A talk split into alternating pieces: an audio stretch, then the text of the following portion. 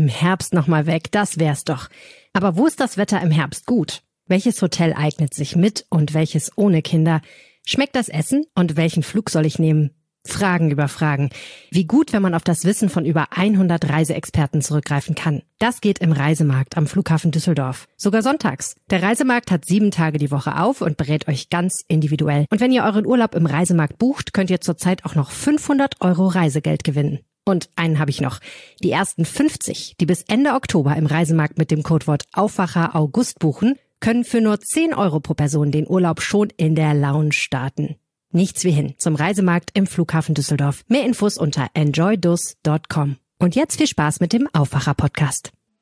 Also kurzfristig auf jeden Fall Trinkspender aufbauen, Trinkbrunnen aufbauen und vielleicht auch nochmal allen Schulen klar sagen, dass die Kinder trinken können im Unterricht. Vielleicht ist das noch nicht bei allen Lehrern angekommen. Und auch vor allen Dingen, dass die Lehrer darauf hinweisen, dass die äh, Schüler ausreichend trinken. Viel trinken bei Hitze. An den Schulen klappt das irgendwie noch nicht so ganz. Und überhaupt ist das Thema Hitze an Schulen eher schwierig. Wie die Schulen es künftig besser machen können, hört ihr hier im Aufwacher. Rheinische Post Aufwacher. News aus NRW und dem Rest der Welt. Mit Laura Mertens. Hallo, schön, dass ihr zuhört. Wenn euch dieser Podcast gefällt, dann folgt uns doch gerne bei Spotify zum Beispiel. Müsst ihr dafür nur nach Aufwacher suchen und dann oben auf Folgen gehen. Dann verpasst ihr auch keine Episode mehr. Wir freuen uns sehr. Danke. Im zweiten Teil des Aufwachers geht es um ein alltägliches Problem, Müdigkeit kennen wir alle, ne? Manchmal hilft nur noch der Kaffee, damit wir den Tag überleben. Es gibt aber auch Fälle, da hilft mehr Schlafen dann nicht mehr.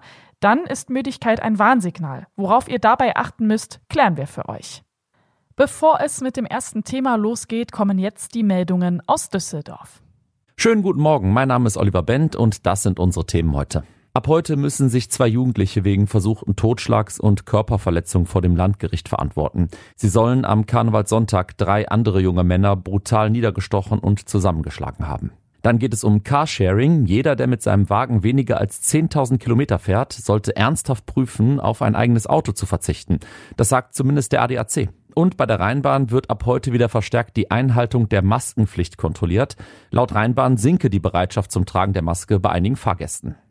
Seit Monaten gibt es in der Altstadt immer wieder brutale Messerattacken. Ab heute müssen sich nun zwei Jugendliche wegen versuchten Totschlags und Körperverletzung vor dem Landgericht verantworten. Sie sollen am Karnevalssonntag drei andere junge Männer brutal niedergestochen und zusammengeschlagen haben. Marc Pesch hat mehr Infos. Bei den beiden Angeklagten handelt es sich um zwei 17 Jahre alte Düsseldorfer mit Migrationshintergrund. Sie hatten sich der Polizei gestellt, nachdem die Sonderkommission Schlossturm kurz nach dem Karnevalswochenende mit Bildern aus einer Überwachungskamera nach ihnen gefahndet hatte. Einem der beiden wird dreifacher versuchter Totschlag zur Last gelegt. Er soll im Rahmen einer Schlägerei auf drei Altstadtbesucher eingestochen haben. Seinem Komplizen wird Körperverletzung zur Last gelegt. Er soll sich mit Schlägen und Tritten an dem Streit beteiligt haben haben. Düsseldorf bietet viele Alternativen, um auf ein eigenes Auto zu verzichten. Das sagte uns ein Experte des ADAC. Der Autoclub stellt fest, dass sich immer mehr Menschen wegen der hohen Spritpreise mit dem Thema beschäftigen. Die Hintergründe hat Antenne Düsseldorf-Reporter Dennis Krollmann. Laut ADAC unterschätzen viele die tatsächlichen monatlichen Kosten für ihr Auto. Rechnet man zum Sprit noch die Werkstattkosten, den Wertverlust und die kompletten Betriebskosten hinzu, kommt man je nach Fahrleistung auf 300 bis 400 Euro pro Monat. Wir haben eine entsprechende Übersicht verlinkt auf antennedüsseldorf.de unter den Nachrichten.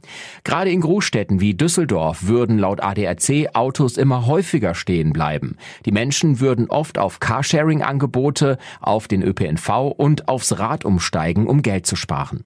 Ab heute wird bei der Düsseldorfer Rheinbahn wieder verstärkt die Einhaltung der Maskenpflicht kontrolliert.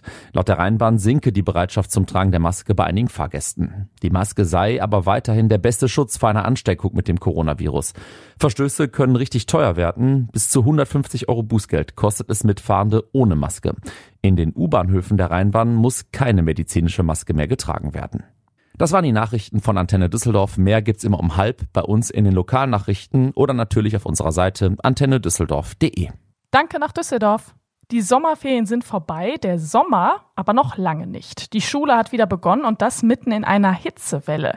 Wie sollen Schulen in Zukunft mit dem Thema Hitze umgehen? Darüber diskutiert gerade die Politik. Mein Kollege Christian Schwertfeger ist dafür heute im Aufwacher zu Gast. Hallo Christian. Hallo, grüße dich. Klassenzimmer mit großen Fensterfronten, am besten noch so die pralle Sonne drauf und dann noch Unterricht bis nachmittags. Das ist ziemlich ätzend, das kenne ich auch noch so aus meiner Schulzeit. Also grundsätzlich kann man wirklich sagen, Hitze und Unterricht schlechte Kombi. Jetzt hat das Schuljahr gerade begonnen und die Hitze ist da. Was hat das denn für Auswirkungen? Also wie du schon gerade sagtest, ähm, das ist eine sehr schlechte Kombination, wenn man im Klassenraum sitzt und es ist sehr heiß. Also äh, es hat äh, natürlich die Auswirkung, dass äh, bei einer bestimmten Wärme, äh, dass man äh, Kopfschmerzen kriegen kann, äh, dass einem schlecht werden kann, dass man müde wird, träge wird, äh, dass man halt nicht richtig lernen kann. Und äh, das ist natürlich ein Problem. Ja, hier in NRW bei uns gab es ja auch einen ganz konkreten Fall. Da ist eine Achtjährige wegen der Hitze sogar kollabiert. Kannst du das noch mal kurz erzählen? Was war da los? Das ist hier im Rheinland passiert. Schulnamen und Stadt sollen wir nicht nennen, ähm, hat uns die Mutter äh, drum gebeten. Also die Mutter hatte uns äh, letzte Woche Donnerstag angerufen und äh, Folgendes geschildert. Ihre achtjährige Tochter war in der Grundschule und in der vierten Schulstunde äh, ging es ihr auf einmal gar nicht mehr gut. Sie ist auch zur Lehrerin gegangen und hatte ihr gesagt, dass es ihr nicht gut geht und die Lehrerin hatte dann äh, darauf erwidert, ja, aber die vierte Stunde ist ja gleich zu Ende und dann kannst du eh nach Hause. Ihr wurde immer schlechter und schlechter ähm, so dass äh, schließlich äh, die Eltern angerufen worden sind und der Vater das äh, Mädchen abgeholt hat. Und als es zu Hause war, äh, kurz vor der Haustür, ist es dann halt kollabiert. Das sind natürlich Einzelfälle, aber äh, die zeigen schon, äh, was Hitze mit gerade mit Kindern machen kann. Ja, vor allem so junge Kinder. Ähm, eigentlich, ich war da so ein bisschen stutzig, als ich das gehört habe. Es gibt ja eigentlich eine Lösung an den Schulen, die heißt hitzefrei. Die Kinder dürfen unter bestimmten Bedingungen dann auch nach Hause, wenn es zu heiß wird. Was ist das Problem mit der Regel? Ist die zu kompliziert? Ja, ich sage, finde ich schon. Also ich persönlich, ist, ich finde, es ist so eine Pi mal Daumen-Regel. Ne? Also erstmal gesagt, äh, wird der Unterricht bei heißem Wetter äh, durch hohe Temperaturen in den Schulräumen halt beeinträchtigt, kann die Schulleiterin oder äh, halt der Schulleiter selber entscheiden, ob die äh, Kinder nach Hause gehen dürfen oder nicht. Also da gibt es so eine Faustregel bei Raumtemperaturen von mehr als 27 Grad Celsius ähm, kann man hitzefrei geben. Ist es weniger als 25 Grad, ähm, darf man auf gar keinen Fall geben. Ja, manchmal kommt ja natürlich auch noch dazu die gefühlte Temperatur, davon spricht man ja auch immer. Ähm, die spielt in dem Fall überhaupt keine Rolle anscheinend, äh, ist aber äh, auch ausschlaggebend, äh, wie es einem geht. Ich habe jetzt mal mit einer guten Bekannten von mir gesprochen, die leitet eine Grundschule in, hier in Düsseldorf und äh, sie sagt halt äh, Folgendes, sie hat ein Schulgebäude, auf der einen Seite fällt die Sonne knallhart drauf und auf der anderen Seite nicht. Also da ist immer Schatten. Mm. Und da sagt sie, was soll ich machen? Ich kann ja nicht nur der einen Hälfte Hitze freigeben. Also sitzt er in der Zwickmühle und das ist sicherlich auch woanders ein Problem. Darum ist diese Regel 27 Grad, 25 Grad, also äh, manchen geht es auch schon bei 26 Grad nicht gut, aber oder, äh, ne, sag ich mal, so eine Pi mal Daumen-Regel. Und darum gibt es da auch, glaube ich, immer wieder Probleme. Wenn wir die Regel mal außen vor lassen, schauen wir mal irgendwie auf andere Ansätze. Also es gibt ja zum Beispiel die Idee zu sagen, Schulgebäude müssen halt besser gebaut werden, damit es da drin gar nicht erst so warm wird. Oder man baut da jetzt zum Beispiel eine Klimaanlage rein. Ich denke gerade so zurück an die Luftfilter, als das mit der Corona-Pandemie so aufkam. Hältst du das für eine realistische Perspektive?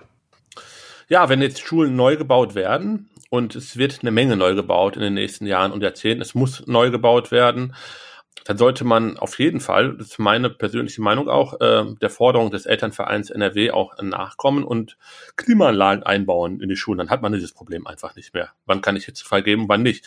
Also hinterher nachjustieren, was du jetzt gerade gesagt hattest, hier wie mit den, den Luftfiltern während äh, der Corona-Krise, was eigentlich ja mehr oder weniger überhaupt nicht richtig funktioniert hat. Das ist natürlich schwierig. Also wenn jetzt jede Schule dann auf einmal so mobile Klimaanlagen nachinstallieren sollte und äh, das, das glaube ich, funktioniert nicht. Aber wenn man die fest in neue Gebäude einplant und dann auch einbaut, äh, ist es, glaube ich, eine gute Lösung.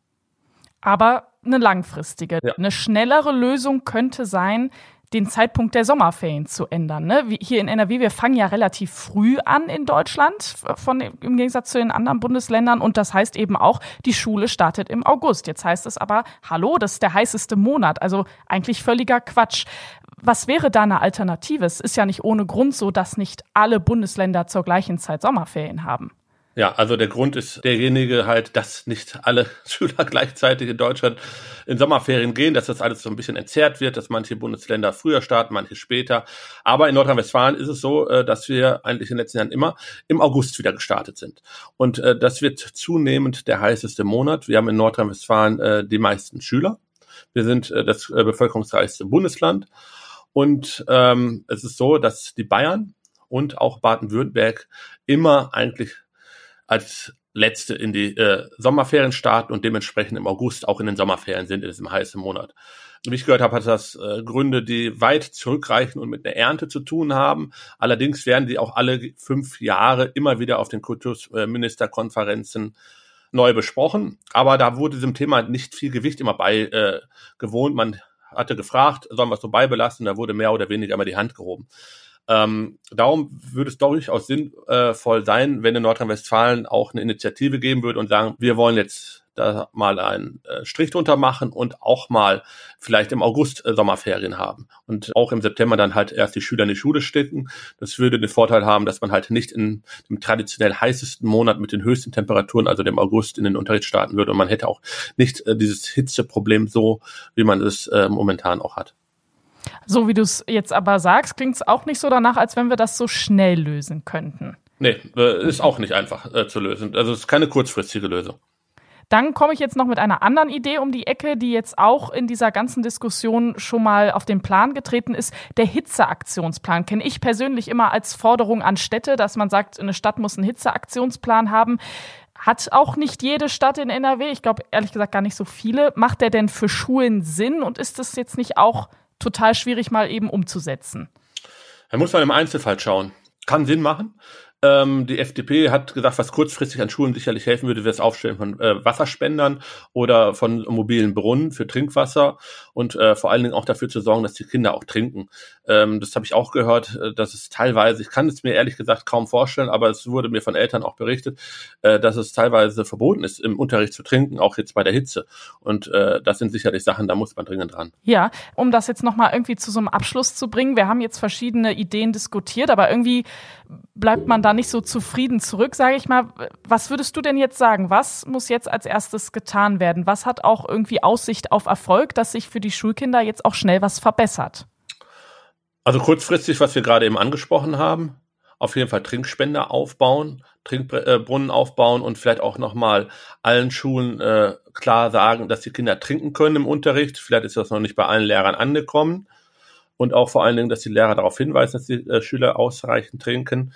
Ähm, als zweites vielleicht die Richtlinien ändern, dass auch jetzt schnell aufgenommen wird, dass in neue, Bau, in neue Schulneubauten Klimaanlagen eingebaut werden können, weil äh, je länger man das aufschiebt, desto später kommt es dann auch dazu. Also und ja, und dann hoffen wir einfach, dass die Hitze bald zurückgehen wird. Also würde ich jetzt einfach mal sagen. Also kurzfristig kann man da nicht viel machen. Danke dir, Christian. Gerne. Alle Ideen, wie Schulen besser mit Hitze umgehen können, könnt ihr auch noch mal in Christians Artikel nachlesen. Den habe ich euch in die Show Notes gepackt. Die Hitze kann vieles bei uns im Körper auslösen. Ich zum Beispiel schlafe dadurch meistens sehr schlecht. Müdigkeit kann aber auch durch ganz andere Ursachen kommen und manchmal ist es super schwierig, die herauszufinden. Damit sind wir im zweiten Top-Thema hier im Aufwacher. Tanja Walter ist dafür jetzt zu Gast. Sie hat sich für uns mit Müdigkeit auseinandergesetzt. Hi Tanja. Hallo Laura. Also die allerwichtigste Frage vorweg. Ab wann sollte ich mir wirklich ernsthaft Gedanken machen, wenn ich müde bin? Ja, sich mal unausgeschlafen zu fühlen, das kennt ja jeder. Ähm, allerdings ähm, sollte man darüber nachdenken, ob man vielleicht einen Arzt besucht, ähm, wenn so die klassischen Hausmittel nicht mehr helfen. Also wenn man sich an der frischen Luft bewegt und guckt, dass man auch vor allen Dingen äh, genug schläft, äh, leichte Mahlzeiten am Abend isst und dann aber trotzdem feststellt, Mensch, ich bin immer wieder sehr, sehr müde und abgeschlagen. Die Mediziner, mit denen ich gesprochen habe, äh, haben gesagt, wenn man vier bis sechs Wochen lang mehr als dreimal in der Woche müde ist, ähm, dann ist das eigentlich ein Alarmsignal und dann sollte man gehen. Ebenso, wenn man merkt, man ist sehr unkonzentriert und vergesslich oder ähm, wenn man sich körperlich nur ganz leicht anstrengt, dann ist man sofort total platt und kann seinen normalen Tagesablauf nicht mehr bewältigen. Was kann denn alles dahinter stecken? Ja, sehr häufig, das ist ja auch sehr naheliegend, ist, dass die ähm, Menschen, die betroffen sind, gar nicht ähm, richtig regelmäßig schlafen oder Ein- und Durchschlafstörungen haben. Ähm, vielen ist das gar nicht bewusst. Also mir hat der ähm, Hausarzt, mit dem ich sprach, ähm, der ähm, Dr. Jens Wasserberg, ähm, hat mir gesagt, äh, eigentlich kann man sagen, er hat jeden Tag Leute, die in seine Praxis kommen und über Müdigkeit klagen. Und in 90 Prozent der Fälle kann man sagen, ähm, da liegt es wirklich am Schlafen. Aber es ist eben nicht immer der Schlaf. Ähm, es können psychische Probleme dahinter stecken, ähm, ebenso wie körperliche ähm, Probleme. Zu den psychischen Problemen zählen zum Beispiel ähm, Depressionen oder Stress, Burnout ähm, oder eben eine lange Liste an äh, körperlichen Faktoren. Also ganz typisch ist zum Beispiel Schilddrüsenerkrankungen. Vor allen Dingen, äh, wenn man eine Unterfunktion hat, dann wird man sehr müde und sehr abgeschlagen oder ähm, auch chronische Entzündungen. Daran denkt man zum Beispiel gar nicht so direkt. Rheuma oder ähm, Morbus Crohn, auch Schilddrüsenentzündungen, überhaupt ähm, Entzündungen, chronische Entzündungen im Körper. Oder was wir jetzt eben in Zusammenhang mit der Pandemie und nach äh, Corona-Erkrankungen haben, ähm, sind ja auch chronische Erschöpfungssyndrome. Also die, äh, dieses Fatigue-Syndrom, davon haben vielleicht einige schon mal gehört. Okay, sagen wir mal, ich gehe jetzt in eine Praxis, weil ich eben ständig müde bin. Was machen die dann eigentlich mit mir? Die erste Anlaufstelle ist eigentlich immer ganz gut, äh, dann zum Hausarzt zu gehen, denn der kennt einen ja äh, auch in seinen Lebensumständen. Das heißt, ähm, der weiß in der Regel oder er fragt das auch ähm, bei dann den, dem ersten Kontakt, wie es einem geht, wie es familiär steht, was vielleicht beruflich nicht in Ordnung ist, ob man Stress hat. Ähm, der untersucht einen körperlich, also auch da kann man schon Hinweise finden, ist der Puls in Ordnung, ist der Blutdruck okay ähm, wenn es Abweichungen gibt, vielleicht auch ein EKG schreiben, weil auch Herzerkrankungen können hinter Müdigkeit ähm, stehen. Und dann ist ein wichtiger Punkt, Blutwerte zu ermitteln. Denn ähm, in, im Blut kann man Hinweise finden, beispielsweise auf Schilddrüsenerkrankungen, man kann darüber Entzündungswerte bestimmen, also wenn man eben zum Beispiel Rheuma hat oder auch ähm, eine chronische Schilddrüsenentzündung. Und man findet da natürlich Hinweise auf ähm, Vitalstoffmängel, also zum Beispiel wenn man zu wenig ähm, Eisen hat, äh, die Eisenvorräte nicht mehr in Ordnung sind, ähm, Folsäuremangel, Vitamin B12-Mangel oder Vitamin D-Mangel. Dankeschön, Tanja Walter. Sehr gerne.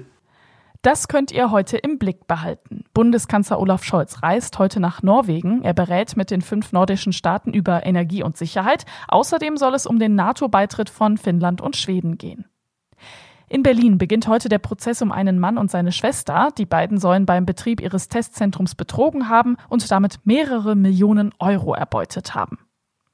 Students for Future hat eine Radtour nach Berlin gestartet. Die Aktion ohne Kerosin nach Berlin läuft noch bis September. Dann gibt es eine große Demo in der Hauptstadt.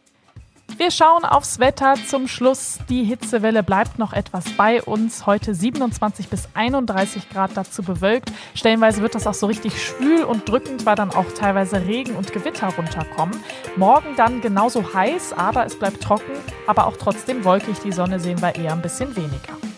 Das war der Aufwacher vom 15. August mit Laura Mertens. Schön, dass ihr mit dabei wart. Bis bald. Ciao. Mehr Nachrichten aus NRW gibt's jederzeit auf RP Online. rp-online.de